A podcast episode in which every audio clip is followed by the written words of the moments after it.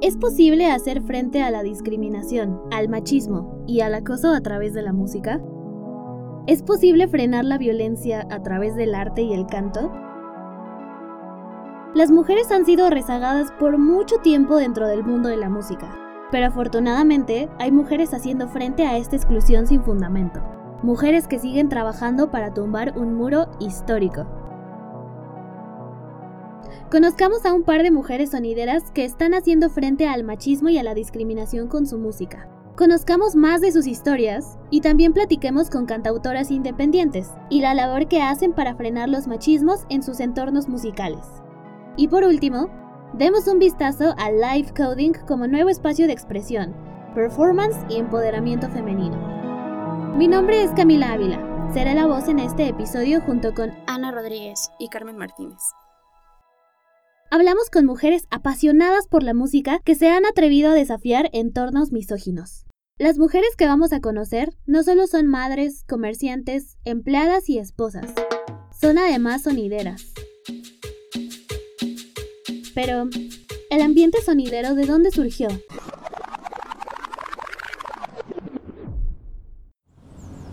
El sonido es un fenómeno que nació en los años 70 en los barrios más populares de la Ciudad de México. Estamos hablando de barrios como el Peñón de los Baños, Tepito, Iztapalapa, Peralvillo, La Doctores, Tacubaya y muchos más que fueron la cuna del movimiento sonidero, pero que también deben su fama por presentar altos niveles de delincuencia y violencia.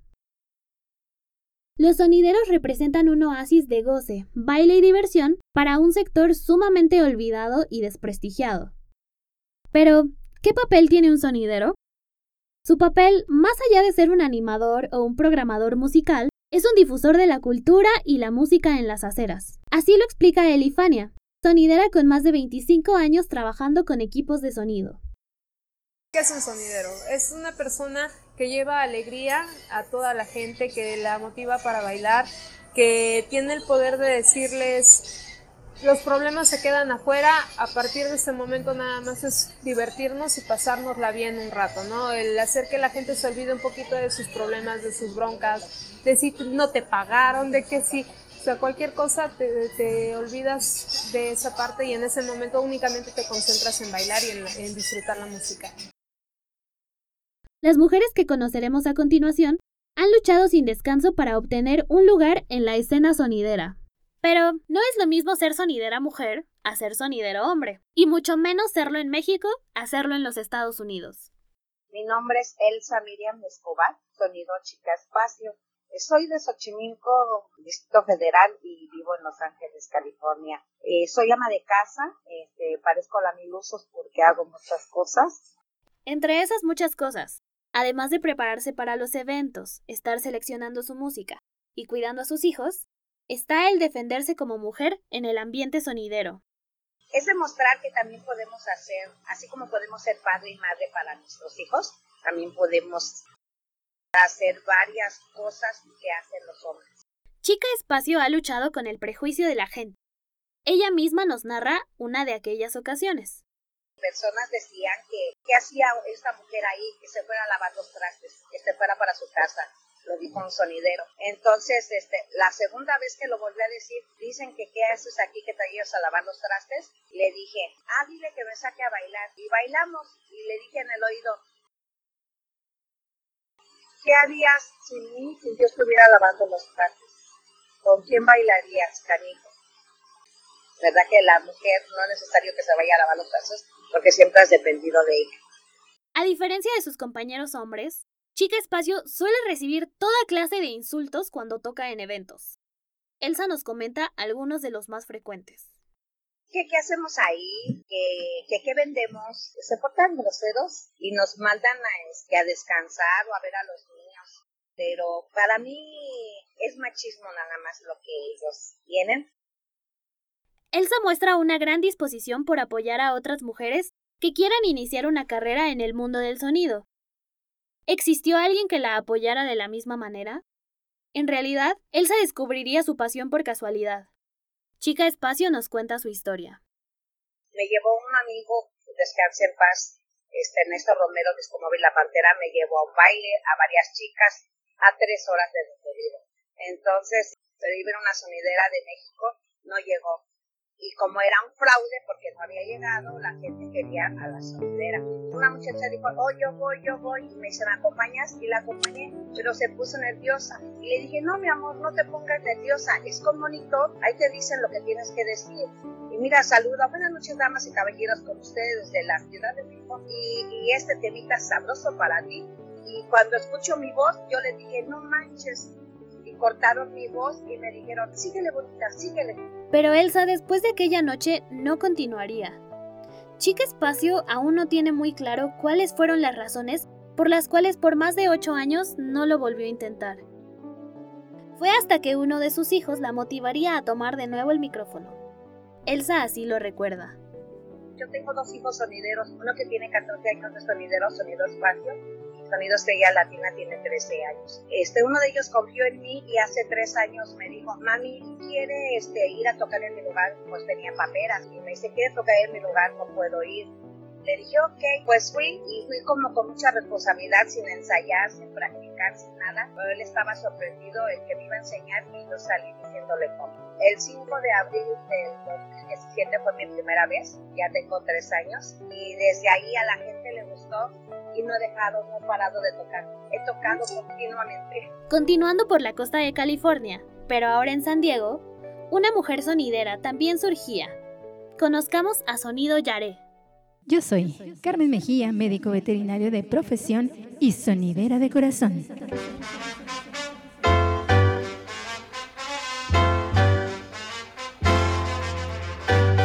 La dama del ritmo y el sabor. Sonido Yaré.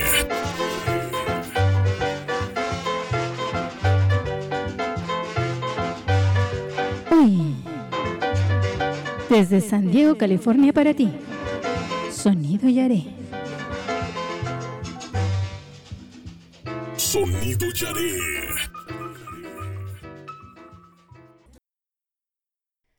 Sonido Yaré, o como bien pudimos escuchar, Carmen Mejía, fue la primera sonidera en San Diego, California.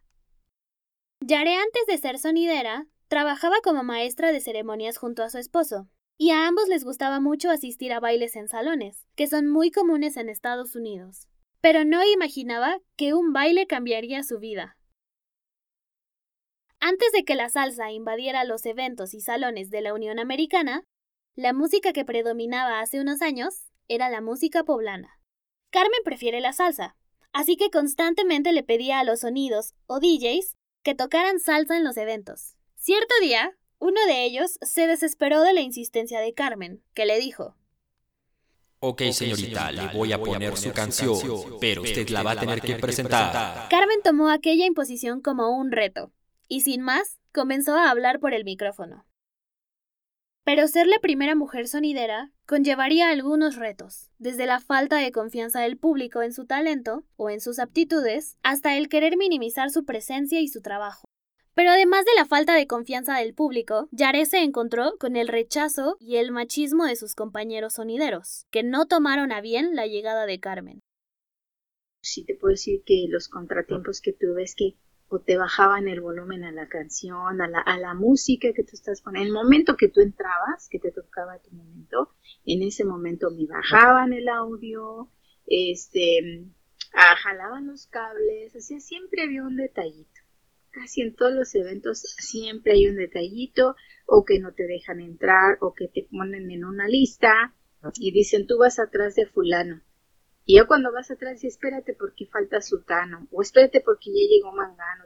Entonces sí se, sí se empieza a ver eh, el hecho de que de por ser mujer te van dejando o bien chiquita en el cartel o casi ni te mencionan o casi ni te dejan tocar o ya te están apurando de que ella es que ya va fulano, ella córtale y mientras los otros se desplayan y no hay problema. Fue el esfuerzo, la dedicación, pero sobre todo el corazón que Carmen puso en su sonido que hoy, a años de su comienzo, ella nos comenta. Pues ha sido una, una aventura muy, muy padre de después de, muchos baches y de piedritas que la gente también ha querido poner en contra mía por ser mujer, creo que las hemos sabido llevar a cabo y, y saltarlas cada vez si están más grandes, pues las escalamos y las pasamos y entonces cada vez que eh, logramos pasar una piedra en el camino, este ha sido un logro muy, muy padre. Continuando en Estados Unidos, pero al otro lado del país, en la zona oeste, dentro de la ciudad de los vientos se encuentra Socorro Prieto, la dama de hierro con su sonido potencia antillana. Hola, ¿qué tal? Los saluda Socorro Prieto, ama de casa, empleada con negocio propio y sonidera de corazón.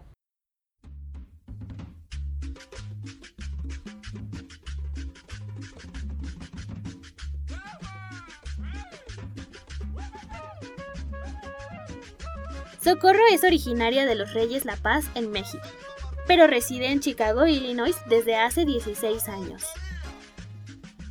Yo entré al mundo del sonido a partir de conocer a mi esposo. Eh, yo estoy casada con un sonidero desde la Ciudad de México. desde, desde que lo conocí, mi suegro siempre fue sonidero, mi esposo también. Entonces siempre estuve involucrada dentro del ambiente sonidero. Entonces siempre estuve apoyándolo, instalando equipo, cargando equipo, instalando luces, o sea, siempre pertenecía parte de su staff, de mi esposo. Entonces, cuando entré eh, al ambiente, fue oportunidad de una persona que, era promotora aquí en, Estados Unidos, en, Chicago específicamente, y él le, dio su inquietud de, de, ver que, que, yo estaba involucrada dentro del ambiente y que él quería hacer que fuera muy notado, ¿verdad? Entonces, él me invitó a trabajar como sonidera junto con otra compañera de otro estado. Y, se hizo el evento, estuvo muy bien y a partir de ahí pues, me empezaron a conocer y todo. Pero la distancia no haría la diferencia. A pesar de estar en un estado diferente, los prejuicios machistas persistían.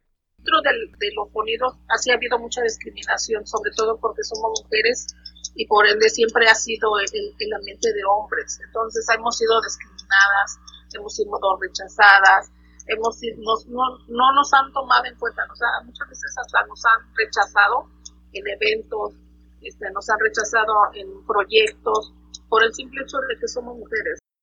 Pero eso no, no nos ha detenido, simplemente nosotros seguimos adelante y, y, siempre hemos tratado de imponer, imponer nuestra presencia para que, para que nos tomen en cuenta. Otro factor que también ha representado hasta cierto punto una limitante en su carrera como sonidera es el hecho de su residencia. Socorro nos explica. Ah, pues realmente aquí nada más estamos a lo que, nos dejan trabajar, porque aquí todo, el, sonidero es a puerta cerrada. No es como allá en México que pueden hacer un baile al, aire libre o lo pueden hacer hasta en su casa. Ah, allá los espacios están más, un poquito más abiertos. Aquí no, aquí son clubs, son salones, son lugares más cerrados, entonces no podemos, no tenemos la facilidad de, de, decir, oh, quiero hacer un baile y lo puedo hacer en la calle, no, eso no, nos lo permite. Es, es, muy raro que nos dejen hacer eso. Entonces sí nos limitan, está muy limitado definitivamente. Nuestra última entrevistada es Marisol Mendoza. Marisol, al igual que sus compañeras, no estuvo exenta de los machismos del ambiente sonidero.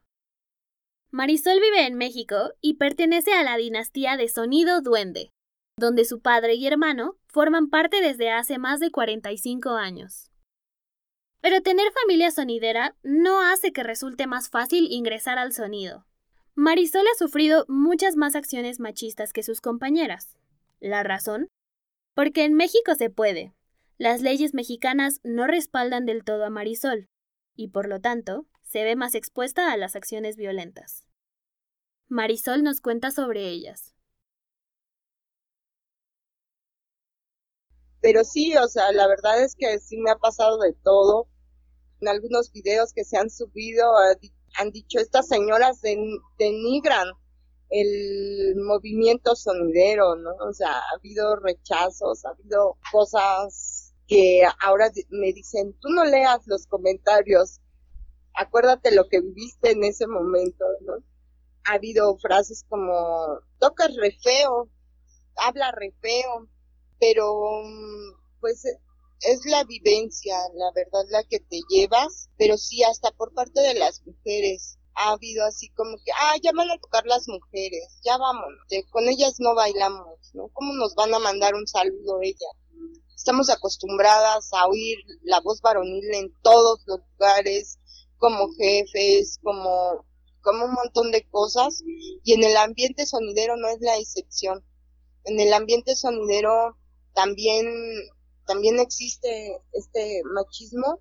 Ahora pues ya nos apoya mucha gente y en el principio también nos apoyaron, pero también hubo quien nos puso el pie, gente que no te quiere prestar el espacio para que tú toques, porque no le vas a dar a, ganar, porque no, no, este, no representas esa parte masiva, ¿no? O sea, donde si, si tú tocas, este, tú no me garantizas gente.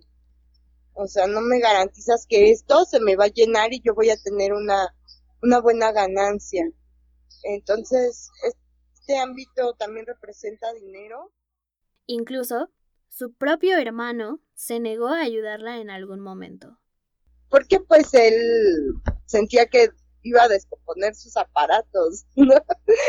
Había ciertas desconfianza en, en una entrevista lo dijo, nadie daba un peso por mi hermano y confieso, por mi hermana dijo, y confieso que ni yo, pero ahora la admiro mucho por todo lo que ha hecho, dice. O sea, ahora se retracta, El hecho de ser mujer también hizo que cuestionaran su talento por su físico, realizando todo tipo de comentarios desagradables, que en el caso de los hombres sonideros no pasa. Los varones no son juzgados por sus cuerpos, ni lo comentan. Marisol nos compartió sus opiniones. Por ahí hubo alguien que hace como notas amarillistas en el sonidero, puso es cambian belleza por talento, ¿no? O sea, puso alguien que ha sonido gatúbela con su máscara porque ella se caracteriza a veces. Y en otra puso que éramos unas viejas panzonas, viejas y todo, entonces a veces sí sientes feo, ¿no? Que pues tengas que tener un estereotipo de belleza para subir a un escenario, tener que estar joven, bonita y todas estas cosas para poder estar en un escenario y que la gente te, vea, que la gente te pueda admirar, pero por ese estereotipo de belleza, ¿no? Y que estés joven, porque hemos llegado a algunos lugares y de repente nos dicen, pensé que eran más jóvenes pues no, porque esto nos ha costado un montón. no sé, piensan que la, la mujer para merecer estar en un escenario pues tiene que tener estas características y cierto, los hombres no se les pide este requerimiento de estar guapo, delgado y joven en un escenario, hay mucho sonidero que sí te lo puedo decir porque mi papá y mi hermano ni son muy guapos ni son muy esbeltos y mi papá no es joven, sin embargo, pues tiene su público. Marisol es conocida también como la Musa Mayor, y esto se debe a que es la fundadora de Musas Sonideras, un colectivo de mujeres que su pasión radica en estar detrás del micrófono, poniendo a la gente a bailar. Un colectivo que ha funcionado como una red de apoyo para muchas sonideras en México y Estados Unidos frente al machismo.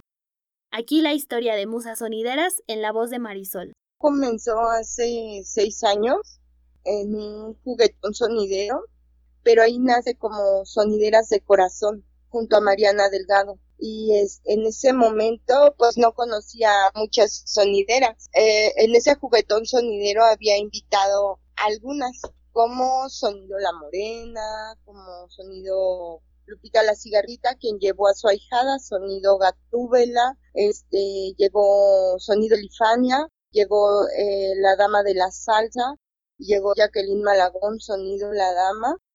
Y en ese momento sucedió. Y de ahí surge como la idea, dije, pues sí nos podemos juntar, ¿no? O sea, estábamos juntas por primera vez en un evento masivo, se podría decir, porque fue un juguetón en la Merced. Entonces nos juntamos con Mariana Delgado y generamos un colectivo que se llamó Sonideras de Corazón. Bajo ese nombre trabajamos durante casi tres años y empecé a conocer a más mujeres sonideras. Y en el 2017 me manda a llamar el señor Mauricio, Mauricio García y hacemos esta fusión y me dice ponle nombre a tu proyecto. Y entonces le pongo muchas sonideras Ahí nace un 17 de julio del 2017 en el Salón Candel. Cuando Marisol comenzaba a reunir a las musas sonideras, los comentarios no se hicieron esperar. Uno de los que más recuerda Marisol es una frase muy común en México que dice, mujeres juntas ni difuntas, que hace alusión a que las mujeres no pueden ser amigas o apoyarse. Pero Marisol tiene una opinión diferente al respecto. Que la verdad ese dicho está mal dicho, porque las mujeres sí nos podemos organizar, las mujeres sí podemos estar juntas, este, y generar cosas bien bonitas, generar visibilidad. La verdad es que no deberíamos de decirlo porque a veces hasta las mismas mujeres decimos ese dicho. Mujeres juntas ni difuntas, pero aquí está la prueba, musas sonideras y otras colectivas, porque también pertenezco a dos colectivas más como Chingona Song, como este mujeres vinileras, y ahí está la prueba de que otras colectivas femeninas sí nos podemos organizar, sí nos podemos juntar, eh, las mujeres sí podemos organizarnos, sí podemos estar juntas sí podemos trabajar juntas y a la distancia. Marisol lo tenía claro, sabía que lo tenía que hacer. Era dar el siguiente paso, el ser vistas. No servía de nada solo conocerse entre ellas. El mundo entero tenía que enterarse quiénes eran musas sonideras y qué estaban haciendo. Para ello, Marisol nos platica. Estaba desde el principio en la visibilidad de las mujeres sonideras, porque no éramos ni una, ni dos, ni tres. O sea, a la fecha te puedo decir que hay 64 mujeres sonideras entre México y Estados Unidos. Mucho ruido de esa manera porque pues no teníamos tocadas tan seguido, la verdad.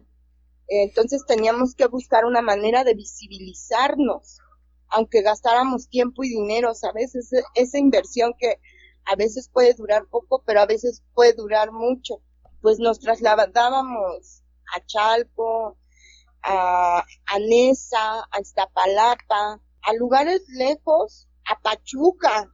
Juntábamos nuestros domingos y nos íbamos a Pachuca, a una televisión por internet para que nos vieran, para que vieran que existíamos, que teníamos ganas de tocar, porque muchas veces dicen, ¿y cómo te apoyo? Pues yendo a nuestros bailes, yendo a, a bailar, cuando tú pagas 20 pesos, 30 pesos, 40 pesos por entrar a, a bailar con nosotras, pues a veces uno, dos, cinco pesos nos tocan de ahí, ¿no? No solamente es poner música.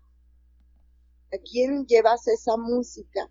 ¿Cómo es que estás en ese espacio poniendo tu música sonidera y llevando tu cultura sonidera al ritmo femenino, al ritmo femenil, al ritmo de musas sonideras. El ritmo de musas sonideras está llegando cada vez más lejos gracias al trabajo y la colaboración de cada una de sus integrantes y el apoyo de las personas que han creído en ellas, en su proyecto. Han sido muchas cosas que nos han que nos han pasado, pero que no nos ha detenido, porque esas experiencias nos han impulsado a echarle más ganas, a tocar en un evento, así haya 10 personas, porque esas 10 personas te fueron a ver y fueron a bailar contigo y entonces valoras a tu público, ¿sabes? Valoras a quien pagó 30, 40, 50 pesos por ir a verte, por bailar contigo, por oír tu voz, por ver tu rostro. Ahora tocar es diferente más cuando te invita una mujer, oye, tengo un café, ven a tocar, tengo una cervecería, ¿qué onda? Que vengan las, las musas sonideras a tocar. Este, es bien diferente ahora, porque las mujeres te entrevistan, las mujeres te invitan a su radio, las mujeres te invitan a su espacio a tocar. Ahora las mujeres son las que tenemos ese poder de invitar a otras mujeres y es bien bonito porque antes los espacios eran de puros hombres. Pese a las adversidades, las musas han salido victoriosas. Le preguntamos a cada una de ellas cuál es el legado que esperan dejar con musas sonideras. La enseñanza de todo lo que nos ponen en, en, todo lo que nos enseñan a musas y saber enseñarle a la gente que nosotros las mujeres tenemos capacidad de hacer muchas cosas. Que hay muchas mujeres que son, este, tanto tienen su cultura, su intelecto, hay, mucha, hay mucho talento en las mujeres. Es lo que es lo que yo pienso que eso es lo que está transmitiendo musas. Es lo que da. El legado para las musas sonideras es que ellas sigan teniendo confianza, que se quiten el machismo de encima, porque a veces el machismo también puede ser psicológico y lo podemos romper. Y que la lucha fue hasta que la sororidad se haga costumbre, porque no es que seamos ya sororarias, sino está bien dicho ese dicho, hasta que la sororidad se haga costumbre. Y si un día se hace costumbre, ese quiero que sea legado. Mujeres existiendo y resistiendo frente al machismo y la intolerancia. Esto es Musas Sonideras. Mujeres apoyándose y que juntas están marcando un precedente crucial para muchas en el mundo sonidero. Pero la misión no termina aquí. Esto acabará hasta que la sororidad se haga costumbre.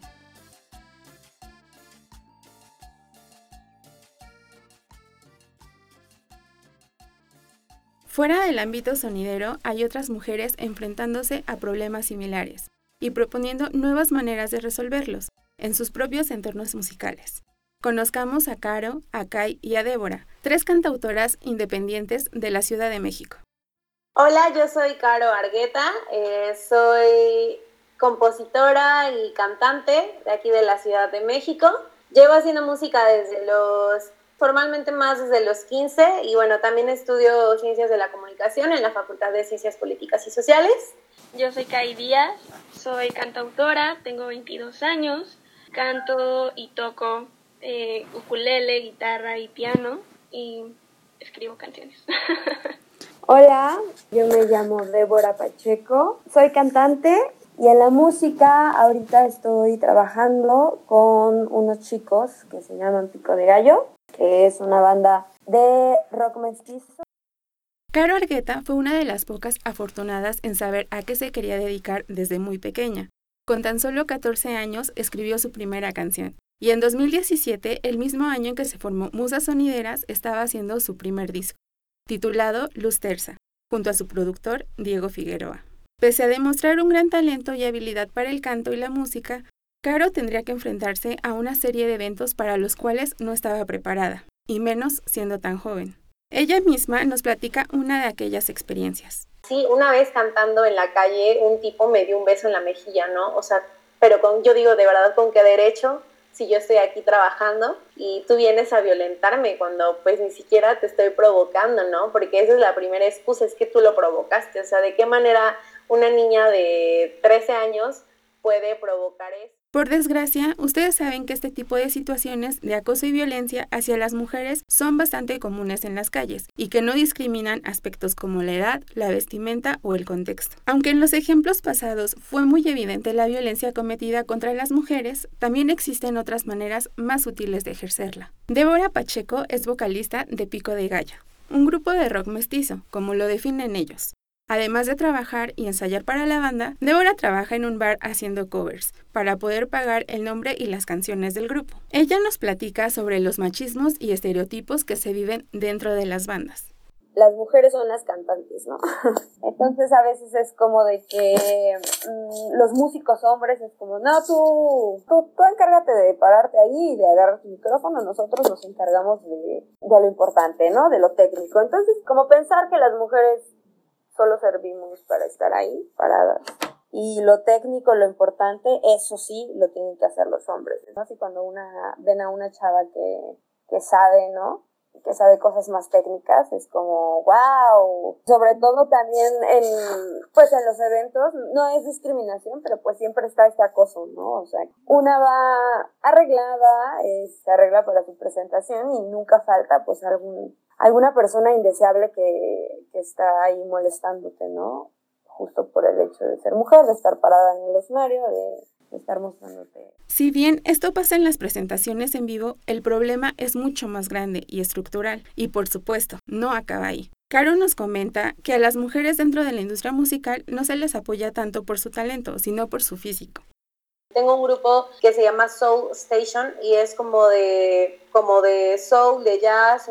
Entonces, cuando, cuando yo hago los tratos, generalmente eh, sí, de repente me ha tocado así. Pues quienes te contratan te dicen, no, pues este, te tienes que pues, vestir de tal forma o como que lo insinúan, ¿no? Entonces tú, tú dices como que, mm, o sea, no está tan padre que me estés diciendo que me tengo que vestir de cierta forma, ¿no? O sea, tienden más a visibilizarte por tu físico que por tu talento o por lo que tú haces como artista. Por si esto fuera poco, un artículo publicado por la ONU el 11 de febrero de 2019 reveló que solo una de cada cinco músicos en los escenarios es mujer.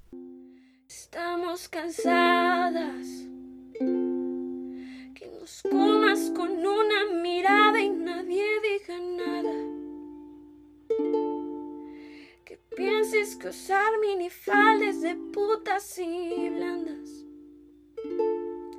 Merecemos respeto e igualdad que te quepe en la labia. Estamos muy hartas de tener que cuidarnos a cada segundo del día. Que no aparezca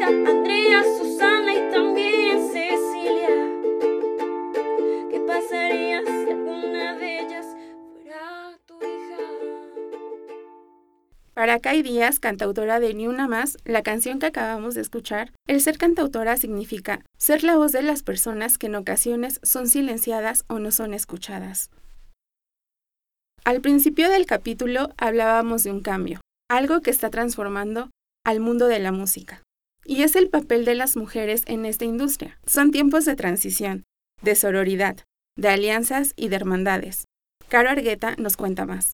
Eh, justo ahora eh, yo conozco demasiadas mujeres en la música, no tanto a hombres, me ha acercado mucho más a las mujeres por esta cuestión de, de sororidad, de hermandad y bueno, que no significa que, que todas las mujeres del mundo te tengan que caer bien y nada, pero sí respetar su trabajo, conocer el trabajo, eso, eso es algo que, que, me ha gustado mucho, conocer el trabajo de, de, otras colegas, lo que están haciendo, que a mí me parece maravilloso, que, que, estamos en un proceso de empoderamiento bien cañón de los escenarios. Yo considero que actualmente, por lo menos en la escena independiente, hay muchos movimientos de mujeres que, que, están haciendo colectividad, entonces eso está padrísimo. Yo creo que sí hay, hay suficientes este, espacios Dentro de la música independiente, dentro de mi pequeño mundo, sí lo hay. Débora considera que las mujeres en la música tienen una misión muy importante, pero dejemos que ella nos cuente. En este momento las mujeres creo que so somos el parteaguas, ¿sabes? Estamos teniendo un poder verdaderamente grande y estamos haciendo cambios verdaderamente eh, importantes, ¿no? Entonces yo creo que las mujeres dentro de la música tenemos un papel importante desde dentro de nuestras bandas, ¿no? Si trabajas con hombres, desde que te, desde que corriges a tu compañero hombre si, si está diciendo algo machista, si está siendo violento, ¿no? Hasta cómo te, te defiendes allá afuera de, de aquellas, aquellos acosos que, que puedas tener, ¿no? Podemos decir otro tipo de cosas y podemos no solo cantar, ¿no? Podemos ser talentosísimas en mil y otra cosas y, nada, y a veces da mucho miedo, ¿no? Porque a veces ves a la industria musical o, al, o, a, o a todos los músicos como que son hombres y tú dices, ay, ¿qué? ¿Cómo puedo yo entrar aquí, no? Pero sí se puede y dentro, conforme vas entrando, vas encontrándote a más chicas y más chicas y, y eso está padre, que cada vez sabemos más chicas que estamos interesadas en, en entrar a, a, esto de la música y, y que estamos haciendo algo. Kai también concuerda con Débora y Caro. Yo siempre he querido poder trazar esa, tal vez esa diferencia en el que muchos piensan que solamente hombres pueden dedicarse a, la música, ¿no? O sea, yo siempre trato de, de, impulsar a otras mujeres y decirles si se puede, o sea, en el arte que tú te quieras desempeñar, en el trabajo que tú quieras realizar, porque hay muchas veces que te ponen trabas, que te ponen miedos, que te intimidan incluso, y no solamente en el arte, sino en cualquier trabajo, ¿no? Para Kai, Caro y Débora, el cambio está desde dentro, a través del discurso, de las letras, Todas ellas desde su voz están promoviendo una nueva perspectiva de la mujer en la música, una perspectiva sin temor ni estereotipos. Como hemos escuchado, hacer música es un acto político.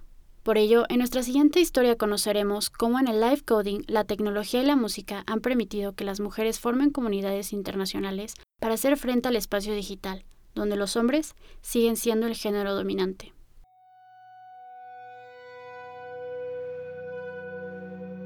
Para ello, nos encontramos en la iglesia de Santa Teresa de la Antigua, ubicada en el centro histórico de la Ciudad de México.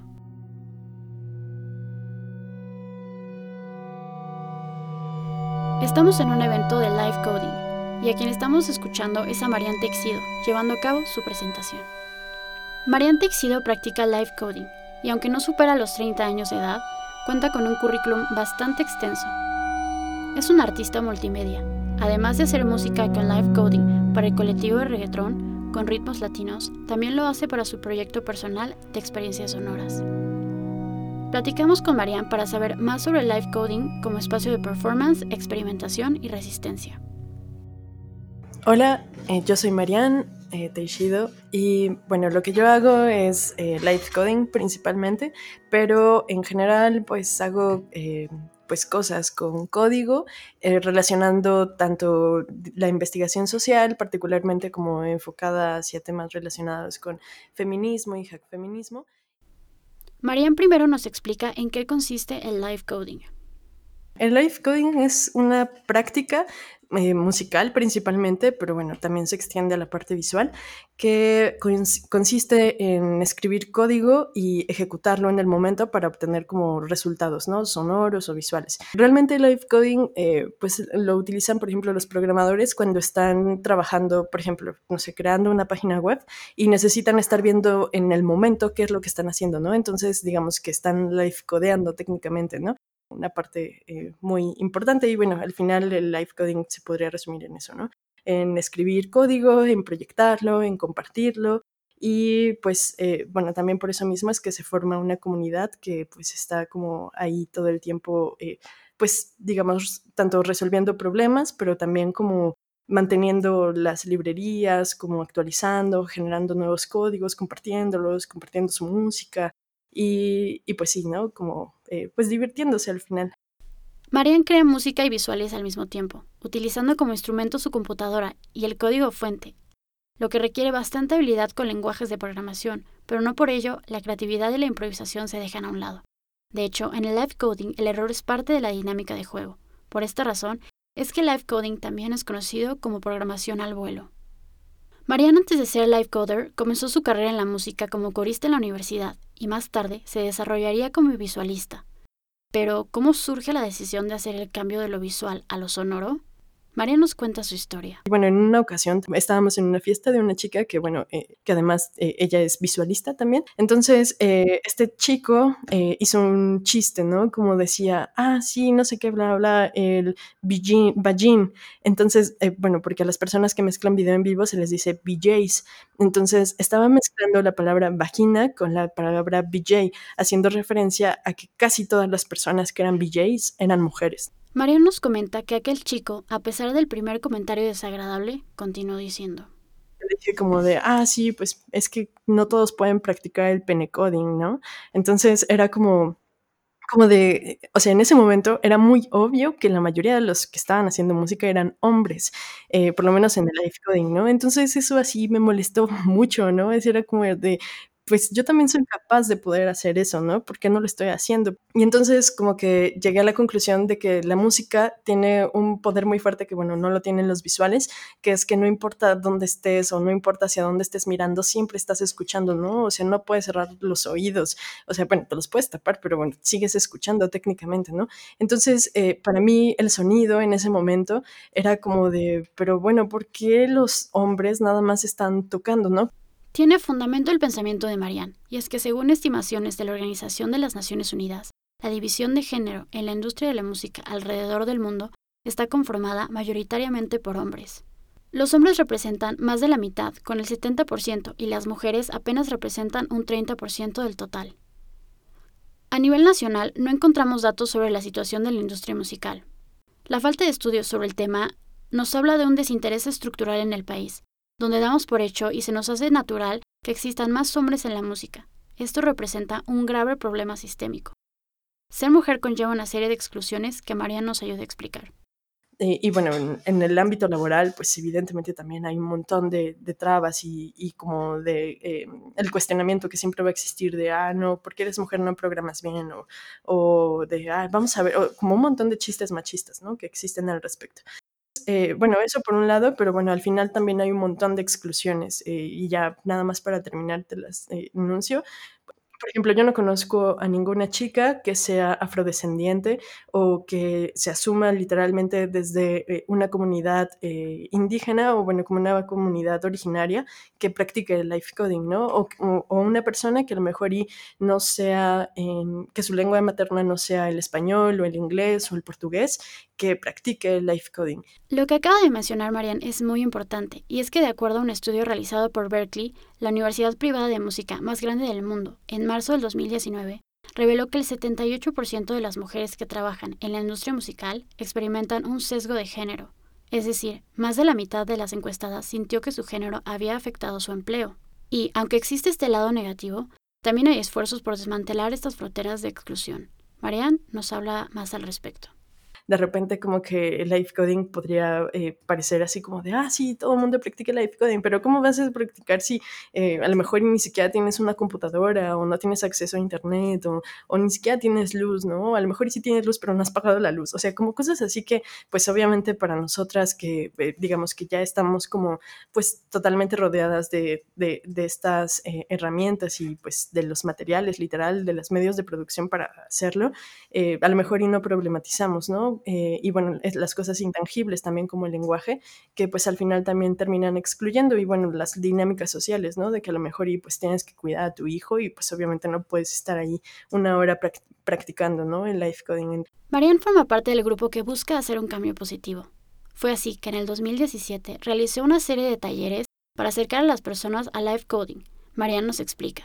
Eh, digamos, en resumidas cuentas y viendo como el lado positivo, pues ya hay como, como muchas chicas que están promoviendo y desde su hacer eh, la práctica y que, bueno, hacen desde talleres, laboratorios y sí, y comparten también su documentación. Entonces, siento que eso es benéfico, ¿no? Porque, bueno, también se inserta dentro de todos estos movimientos feministas y de reivindicación como de los derechos, que, bueno, también tienen que ver como con los derechos digitales.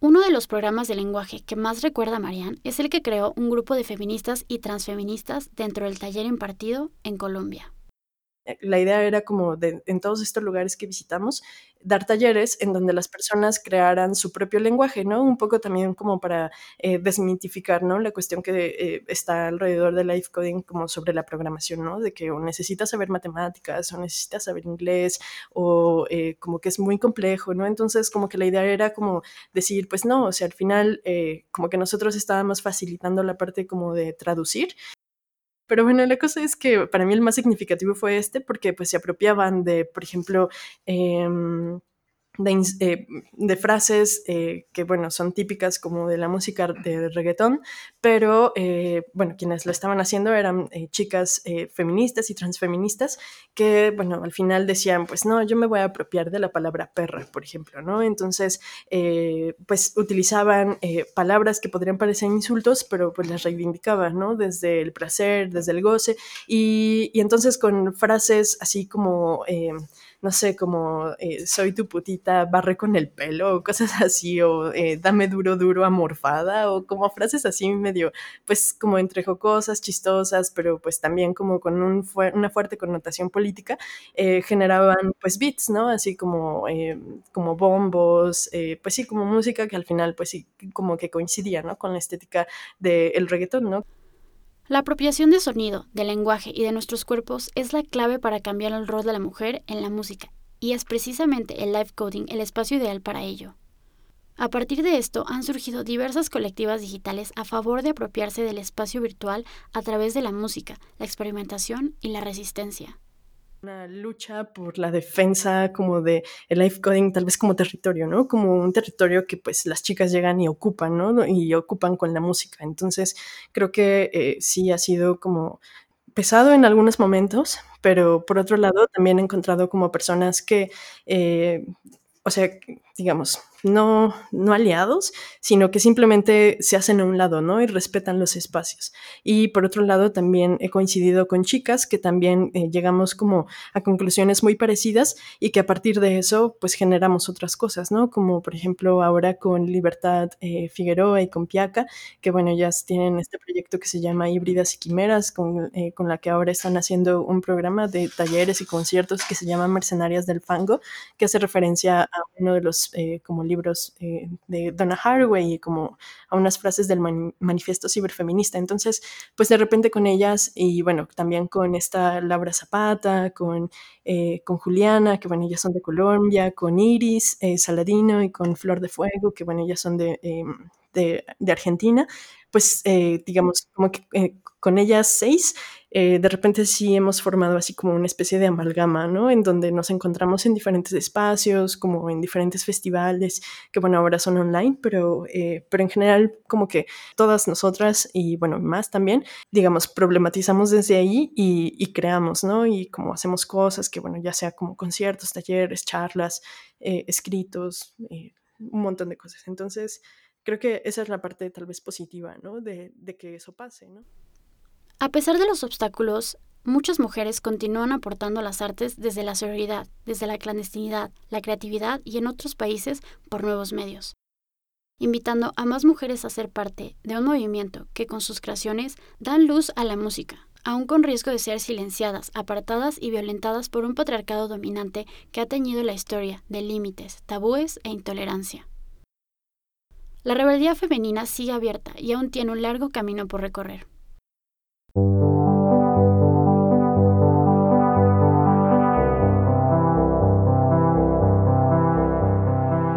Queremos expresar nuestro agradecimiento a cada una de nuestras entrevistadas, en especial a Marisol Mendoza, a Carmen Mejía, Elsa Miriam, Socorro Prieto, Kai Díaz, Carolina Argueta, Débora Pacheco y Marian Texido. Este episodio no hubiera sido posible sin sus valiosas palabras y testimonios. Y gracias a ti por escuchar este episodio y ser parte de Latitudes. Te invitamos a que continúes escuchando los demás capítulos de esta segunda temporada.